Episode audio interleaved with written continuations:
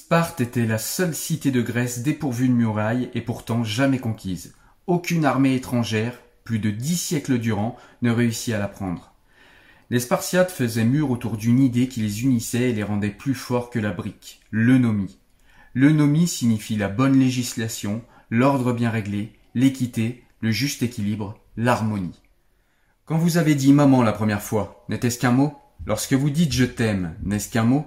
Cela n'est jamais le cas. Ce sont les mots qui forment nos pensées. Ils sont les garants de notre humanité. Les mots sont lois, les mots sont promesses, les mots sont chers. Ils donnent aux choses une durée, une forme, une épaisseur, de sorte que ce que nous pensons devienne réalité, une gemme avec autant de facettes que de mots pour le dire. On finit par devenir les mots que l'on prononce, ceux dont on s'entoure.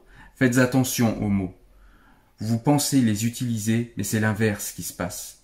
Leur pouvoir est plus grand que vous. Il ne tient qu'à nous de dire si une cicatrice est la marque d'une blessure ou d'une guérison.